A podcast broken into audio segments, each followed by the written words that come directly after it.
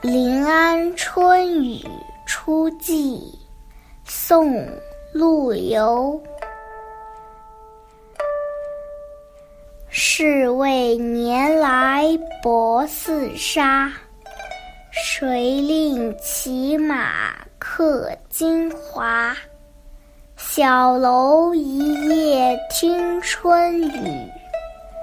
深巷明朝卖杏花，矮纸斜行闲作草。晴窗细乳细分茶，素衣莫起风尘叹。犹及清明可到家。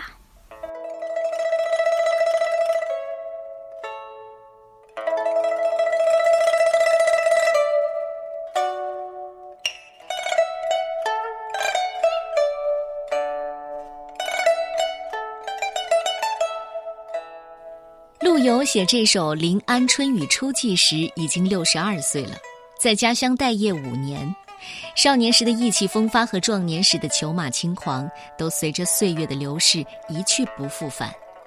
虽然心中仍有光复中原的壮志，但对南宋朝廷的软弱和黑暗早已经看透。公元一一八六年的春天，陆游被重新启用，奉诏入京，担任延州知州。在赴任之前，他先到了临安去觐见皇帝，住在西湖边上的客栈里听候召见。百无聊赖当中，就写下了这首广泛传颂的名作。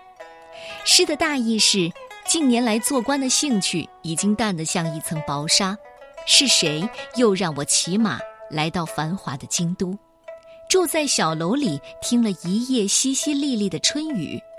清晨听到小巷深处传来叫卖杏花的声音，铺开小纸，从容地写写草书，字字有章法。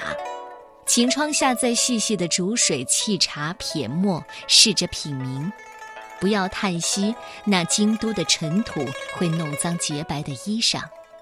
清明时节，还来得及回到镜湖边的故乡山阴。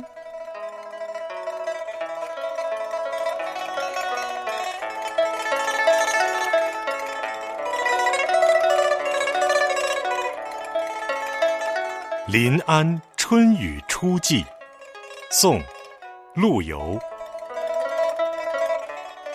是为年来薄似纱，谁令骑马客京华？小楼一夜听春雨，深巷明朝卖杏花。矮纸斜行闲作草。晴窗细乳细分茶，素衣莫起风尘叹。犹及清明可到家。